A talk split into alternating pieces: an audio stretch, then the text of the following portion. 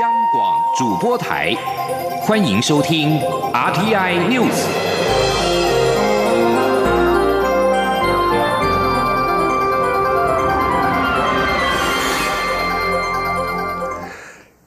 各位好，欢迎收听这节央广主播台提供给您的 RTI News，我是陈子华。民进党九合一选举挫败，行政院长赖清德在今天出席行政院模范公务人员颁奖典礼的时候表示，这次选举政府对于基层民众生活照顾不够，未来一定要检讨改进。他并且说，地方将出现新的县市首长，不管新的县市首长是谁，是哪个政党，公务员服务民众的热忱不会因为选举而改变。记者杨仁祥、王维婷的报道。九合一选举落幕，地方执政大洗牌。行政院长赖清德三十号出席模范公务员颁奖典礼时表示，地方将产生新的县市首长，但是公务员服务民众的热忱不会改变。他指出，政府以推动人民安居乐业为目标，但是这次选举政府对基层民众的照顾不够，未来一定要检讨改进。啊，在这一次的选举里面，我们也看得出来，啊，基层的民众的生活，政府照顾的不够，啊，我们一定要检讨改进，应该要富长以米，要这样的理念，那民众的的的生活能够得到更多的保障。如果没有办法达到这个目标，啊，那我我们只有更加努力，啊，更加努力。媒体关注行政院选后内阁改组的时机，赖清德面对媒体追问没有回应。行政院发言人古拉斯尤达卡表示，会在适当的时间做适当宣布。以和养绿和反同公投通过，古拉斯也表示，中选会公告后，行政院将尽速提出电业法第九十五条之一废止案。至于同婚专法的部分，古拉斯表示，政院会在三个月内提出专法草案，并和民进党立院党团沟通，同时也会尊重大法官释字精神。公投的结果清楚的说，目前针对同性的婚姻，我们应该要采行民法婚姻形式以外的立法，所以那也成为了目前政府必须要继续往前走的方向。依法，我们必须在三个月之内提出专法的草案，所以届时呢，在呃立法院也会跟立法院党团的委员们，尤其在草案形成之前，一定会跟各界沟通，尤其必须要。尊重大法官视线的精神。针对日方将透过世界贸易组织的争端解决机制处理核实问题，古勒斯指出，台湾是民主法治的国家，必须尊重民意选择。公投结果为台日关系带来某种程度的紧张，政府会请外交部积极说明。中央广播电台记者杨仁祥、王维婷采访报道。而刚落幕的九合一选举，共有五位区域立委选前请辞，或者是当选了县市长，因此必须办理立委的补选。中选会在今天下午开会讨论立委补选的事宜。已经请辞的民进党立委姚文智跟国民党立委卢秀燕两人所属选区分别是台北市第二选区以及台中市第五选区。中选会决议将在明年的一月二十六号举行补选投票。而至于其他三位当选县市长的立委，将等他们立。委职务失效之后，再讨论补选的事宜。记者刘品希的报道：民进党立委姚文智、国民党立委卢秀燕分别在九合一选前十一月十八号、二十号宣布辞去立委，两人分属台北市第二选区与台中市第五选区，依法必须在三个月内，也就是二月十七号、二月十九号前完成补选投票。中选会三十号下午召开委员会议，讨论立委补选事宜，决议明年一月二十六号举行立委补选投票，投票时间为上午八点到下午四点。中选会副主委陈朝健说。但有关台北市与台中市两席立法委员的缺额补选，经过今天委员会的审定，那日期也就是补选的日期，择定为明年一月二十六日举行。中选会将于十二月四号发布选举公告，十二月十号到十四号受理候选人登记，明年一月四号前审定候选人名单，一月十六号到一月二十五号办理公办证件发表。会一月二十二号前公告选举人人数，一月二十六号投开票。另外，民进党立委黄伟哲、国民党立委王惠美、国民党立委杨正湖三人分别当选台南市长、彰化县长、金门县长，将于十二月二十五号就职。就职后当天视为立委辞职生效，依法也必须在三个月内，也就是三月二十四号前完成补选投票。中选会届时会再讨论补选日期。此外，中选会三十号也审定并公告二零一八年直辖市长、县市长、直辖市议员、县市议员当选人名单以及十个公投案的投票结果。央广记者刘聘熙的采访报道。针对立委补选，民进党跟国民党日前都成立了相关的小组，或通过办法展开应应。国民党表示，他们希望延续九合一被人民信任的胜选的气势，持续强盛；而民进党则是认为人选相当重要，因为这是民进党向社会传达的反省能力，强调内部会好好沟通，并且调整浮选的策略。而民进党在九合一大选当中惨败，蔡英文总统辞去了党主席，目前由基隆市长林佑昌代理，并且将展开党主席的补选作业。对于该由谁来接任党主席，林佑昌在今天表示，民进党是有制度的政党，党主席的改选有相关的机制跟程序，一切按照制度走。而至于党主席的补选的时程，民进党内预计在下个礼拜会提出其程规划。记者刘玉秋的报道。九合一大选，民进党溃败，蔡英文总统辞去党主席一职，党内检讨声浪四起。中常会日前推举出连任成功的基隆市长林佑昌代理党主席，并将着手进行党主席补选相关工作。外传前总统陈水扁和立法院长苏家全有意角逐党主席大位。林佑昌三十号在基隆出席活动时受访表示，民进党是有制度的政党，一切依照制度走。党主席的一个改选，它有相关的一个机制，还程序，甚至包括他那个脐橙都有相关的一个规定，所以我想我们照着制度走。不过外界也好奇，民进党败选后，党内掀起中生代接班的声浪。媒体询问林佑昌是否有意角逐党主席或二零二零总统，林佑昌说想太多了，他认为自己是新生代，不是中生代，还不够资格。至于党主席何时补选，民进党日前的中常会上有中常委提醒，新任党主席选举时间跟立委补选的时间联动，相关选务时程安排应当注意。因此，代理党主席林佑昌才是有关党主席补选事宜，请幕僚单位下周提出其程规划。有党内人士指出，若顺利的话，最快一个月就能进行补选，但还是必须视实际情况而定。届时，党主席之争将正式开打。张广电台记者卢秋采访报道。第四十三届台日经贸会议在今天落幕，双方共签署了五项的备忘录。由于这次会议正好在九合一选举跟公投投票之后举行，致使日本核灾区食品进口的议题是备受各方的关注。外交部表示，日方确实有在会议上提出开放的要求，但是我方告知必须依照公投法以及食安法的规定来处理此事。外交部并且强调，会持续跟日方沟通，寻求理解，尽最大的努力避免此。是影响到台日关系。记者王兆坤的报道：台湾与日本三十号在台日关系协会及日台交流协会的架构下，签署优质企业相互承认协议、年轻研究者共同研究事业实施备忘录、中小企业支援及促进中小企业合作备忘录、党卷资讯交换相互合作备忘录、医疗器材品质管理系统合作备忘录。主政机关涵盖外交部。经济部、财政部以及卫福部，相信将促使台日经贸关系更加密切深化。针对本次会议是否触及日本核灾区食品进口议题，外交部台湾日本关系协会副秘书长林庆宏表示，日方有在会议中提出开放日本食品，希望我方基于科学证据处理。不过，日方也理解我方日前通过的禁止日本核灾区食品进口公投案。他说：“上个礼拜的一个公投的一个结果，哈，那日方也理解了，那所以呢，我们也跟他说，那个依照公投的一个结果呢，那台湾的民众要的日本食品还是需要呃有安全还有安心的一个食品。那我们后续呢会依照那个公公投法以及那个食安法的规定来办理。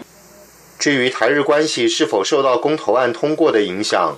台日关系协会秘书长张淑玲表示，无论是公投结果，或是日本未来可能采取的作为，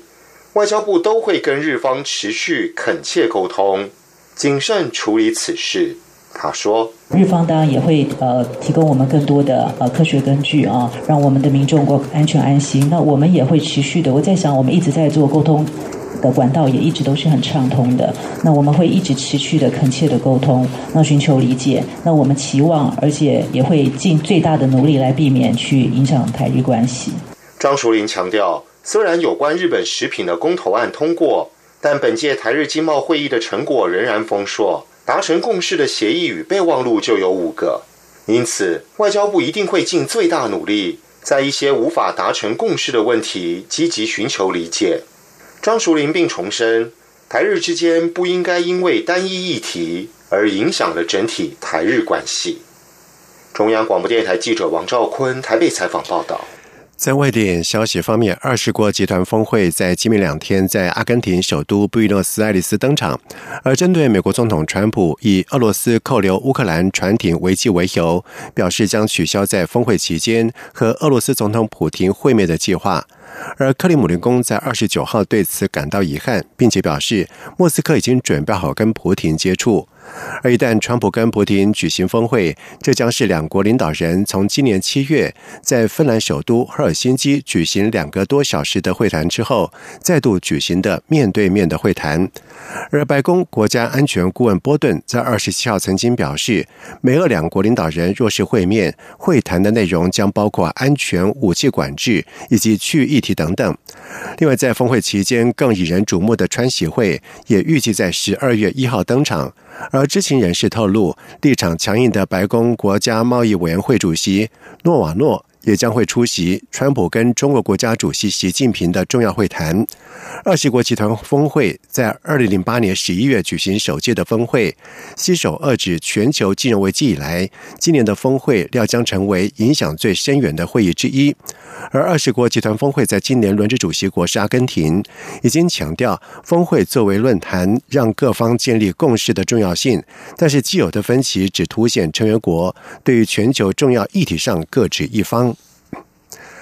为了抗议墨西哥警方阻挡他们前进，正在美墨边界扎营等待为提出庇护申请进行辩护的中美洲移民当中，有少数人从二十九号开始展开绝食抗争。而这批多数来自于洪都拉斯、人数超过六千的移民车队，自从三周前抵达墨西哥边界城市蒂华纳以来，一直在寒冷的户外或者是人满为患的庇护所过夜。而为了协助化解紧张的情势，墨西哥移民当局也从二十九号开始，以巴士载运了部分的移民到另外一个新的庇护所。而根据美国总统川普政府所实施的严苛的移民政策，美国边界官员表示，在这些移民能够向当局递交申请书之前，可能得在墨西哥待上数月之久。由于数十位移民在二十五号试图强硬的。闯入边界围篱，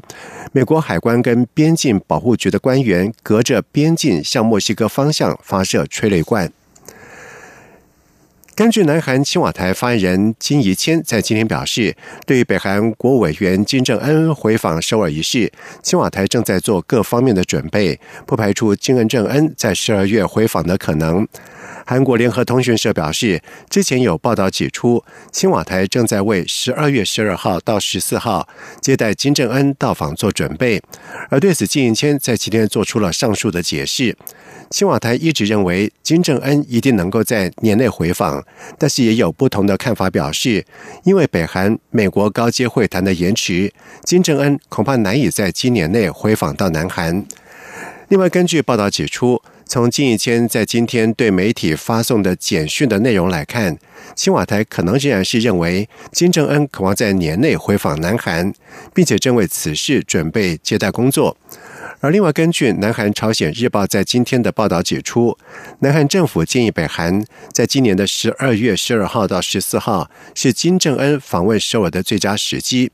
但是北韩要求延期。正在阿根廷参加二十国峰会的南韩总统文在寅和在和美国总统川普进行会谈的时候，可能会提到这个问题。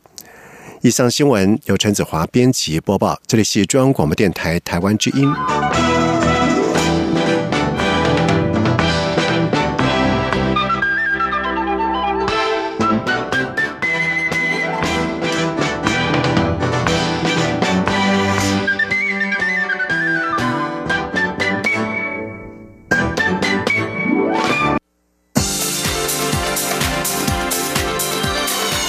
这里是中央广播电台台湾之音，欢迎继续收听新闻。现在时间是晚上的七点十五分，欢迎继续收听新闻。由于现行基本工资审议程序属法规命令，为了提升法律位阶，劳动部在今天预告了最低工资法草案，将消费者物价指数年增率列为应参考的指标。得参考的指标则有劳动生产力指数年增率以及劳工平均薪资年增率等等。预告期是六十天，而各界对于草案内容如果有意见，也可以在。二零一九年的一月二十九号之前提供劳动部，而对此，台湾劳工阵线秘书长孙友莲表示，用法律位阶来保障劳工的最低工资是可以肯定跟对的方向，不过希望能够有更多的资讯公开揭露，让外界也可以参与。而全国产业总工会秘书长戴国荣在受访的时候则认为，最低工资法的法则应该额外定定，而非绑着劳动基准法会比较好。同时，他也建议，目前纳入的应吉德的参考指数当中，应该加入经济合作及发展组织 （OECD） 的。低薪标准以及十七项重要民生物资年增率等等，并且定定起始工资。除此之外，戴国荣表示，草案当中应该明定月薪跟时薪不得脱钩，保障劳工的权益。行政院主席总处在今天公布了今明年最新的经济成长预测，分别为百分之二点六六以及百分之二点四一。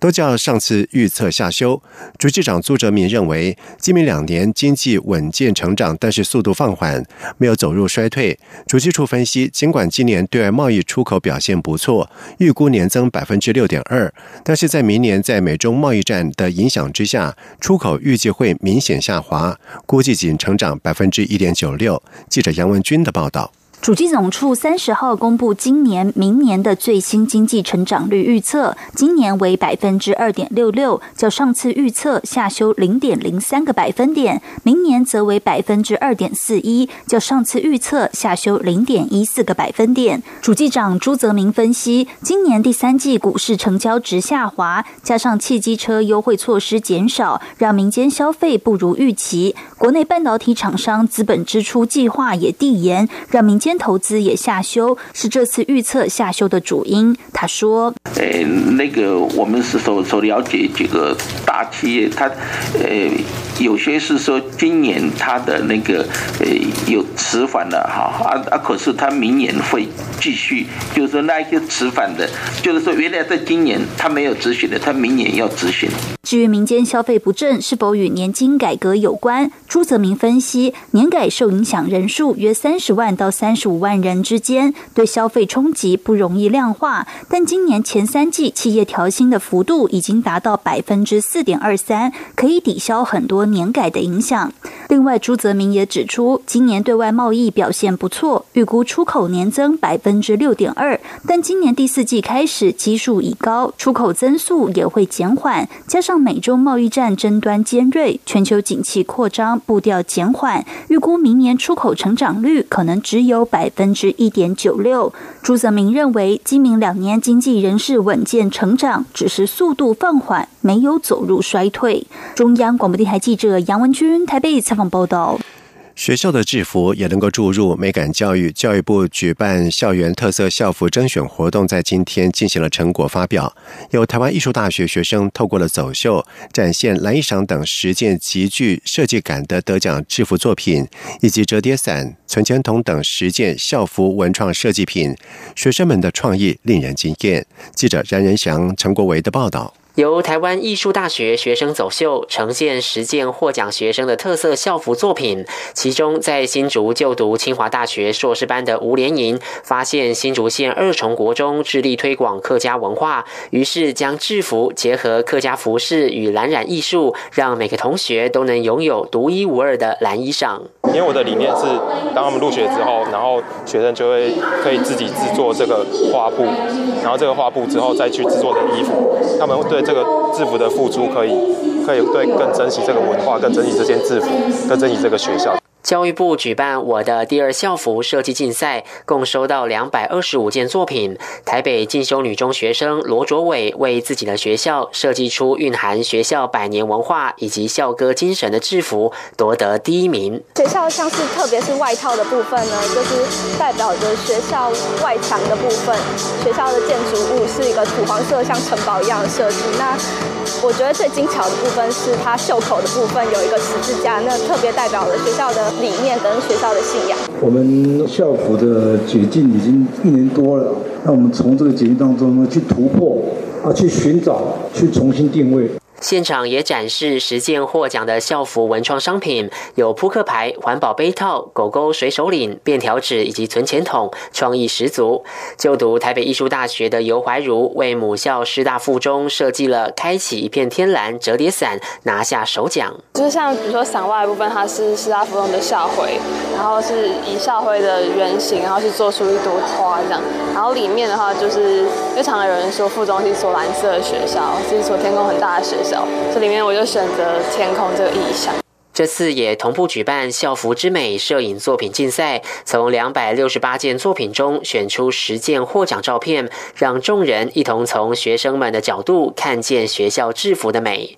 中央广播电台记者杨仁祥、陈国伟台北采访报道。在外电消息方面，数万名愤怒的印度农民跟乡村的杂工在今天聚集在首都新德里的国会大楼前面，抗议飙升的营运成本以及暴跌的生产价格，使他们的生活陷入到困境。而这起乡村农民跟工人的抗议活动，是印度近年来最大的抗议的示威事件之一。对寻求明年五月全国大选胜利的总统莫迪政府来说，将是不得不加以正视的巨大挑战。印度全国大约有。二点六三亿的农村人口，对于各政党来说都是极力争取的票仓。而率领名为“结基山运动”的农民团体的亚达夫表示，因为生活艰困，很多农民都被迫走上自杀的道路。他并且指出，政府并未用心对待这些喂饱我们的农民，真是可耻。因为印度政府采行的食品低价、出口限制以及抗通膨等等政策，使得乡村民众的收入过低，再加上。印度政府从补助农村的政策转为大规模投资支出，激怒了这些农民跟农村杂工走上了街头抗议。而印度全国超过两百个农民团体从二十九号开始在新德里会合，然后在今天在国会前抗议，要求政府召开一个特别国会会期，讨论农村当前遇到的危机。国际拳击总会因为财务、裁判以及选出有争议主席等等丑闻，目前正在面临被剔除奥运比赛项目的危机。国际奥林匹克委员会在三十号集会，拳击运动的命运将是会议的焦点。而国际拳击总会不顾国际奥会的反对，在十一月选出了乌兹别克籍的拉希莫夫为主席。拉希莫夫涉嫌和国际海洛因运毒有关，遭到美国财政部列为二零一八年全球重要罪犯。但是拉希莫夫仍获得八十六个国家和地区会员的支持，在十一月当选为新任国际拳击总会主席。及国际拳总的争议不止这个，由于被控操纵比赛，在二零一六年。里约奥运执法的三十六名裁判全都被国际拳总停职，而国际奥会主席巴哈在二十九号也证实，国际奥会将检视国际拳总提出的如何整顿的报告。国际拳总曾经在今年五月提出改善报告，但是没有获得国际奥林匹克委员会的满意。巴哈曾经暗示，有可能把拳击从二零二零年东京奥运比赛项目当中剔除。警方常常以 DNA 以及指纹作为犯罪决定性的证据，而在未来呢，或许会增加气味一项。由于每个人身体散发出的气味不同，法国国家宪兵犯罪研究院透过了分解气味当中的分子来判定不法分子的身份，希望有朝一日气味也如同指纹或者是基因作为犯罪的证据。有化学训练背景的克隆表示，气味可以分解成三类，最外层有很多的变化，会依照香水化。化妆品等外物改变，而中层则有内生因素的变化，例如像是活动时分泌的汗水以及压力下的不同。而最后一层是非常的稳定，不会因为时间的改变在基因上具有决定性。也就是说，人无法靠其他产品隐藏气味，气味里面的物质可以被分解，精确的找出结果。同时，报道也表示，这项计划始于二零一二年，二零一四年加速进行。而化学工程师库居艾尔加入，合力找到采集气味的方法跟工具，以及深具潜力的分析法，希望不久的将来能够协助破解犯案的现场、持凶器抢案或者是绑架案等等的秘密。而这项技术不只是适用于打击犯罪，也可能用于医学，以更简便和廉价的方式来诊断癌症。而宪兵们也和医疗重症的专科医师合作，希望在未来研究结果能够。救人性命。好，接下来进行今天的前进新南向。前进新南向。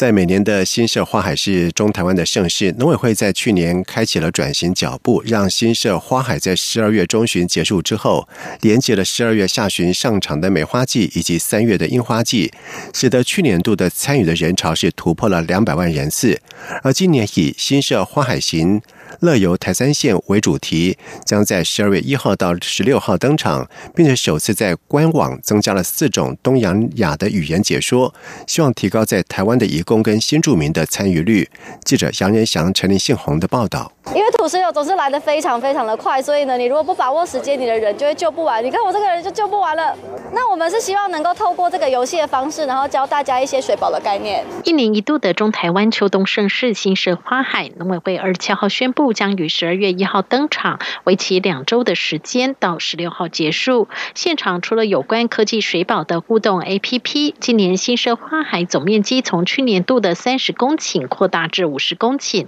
增加的面积由农委会种苗改良繁殖场特别展示政府目前正在推行的大粮仓计划的作物和起源，以及种苗厂如何长期以来守护健康种苗的供应链。种苗厂厂长张定林说。呃，你们吃到的马铃薯大概是五年前我们从组织培养瓶子里边摇出来的，啊，那包括我们的豇豆的无病毒种子啦，哈，还有现在杭菊正夯，在铜锣，在我们那个啊台东的卑南地区，现在是菊花季，你们可能不知道，将来健康种苗的供应也是由种苗厂来供应的。今年花海景观面积扩大至二十公顷，虽然只有短短两周，这些花朵就会枯萎。不过种苗厂从去年开始逐渐转型，和地方社区、学校以及休闲农业区链接。在新社花海结束后，接下来十二月底还有梅花季接替，在新社的梅花隧道供应游客，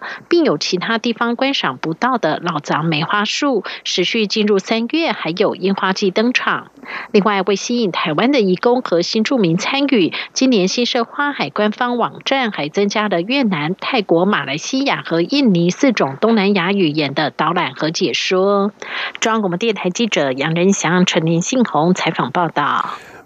马来西亚经济文化办事处和菲律宾科学中学系统合作，为学生提供了中文选修课程，并将安排优秀的学生到台湾科技相关企业实习。马尼拉经文处在二十九号发布新闻稿表示，已经在十三号和菲律宾科学中学系统签署了备忘录，由马尼拉。经文处为非科中系统提供师资，从第十年级，也就是相当于高中一年级开始，让学生选修中文。而这份备忘录是由经文处理事主席兼菲律宾驻台代表班纳友和非科中系统执行董事。哈巴肯代表双方签字，而菲律宾科学中学系统是由非国各地公立科学中学所组成，附属于菲律宾科技部，学生的录取率标准极高。而马尼拉经文处表示，中文选修计划已经在今年八月在非科中系统位于松葵市的校本部开始试行。此外，本学期结束的时候，马尼拉经文处也将安排基优的学生到台湾专精于科技创新、农业、渔业。业、工程学、机器人学、人工智慧以及环境及再生能源等领域的企业或者是研究机构实习两个礼拜。这将有助于非科中系统的学生和台湾产业连结，并且为接下来的两年中学生生涯找到符合自己兴趣以及能力的专门科系。以上新闻由陈子华编辑播报，这里是中央广播电台台湾之音。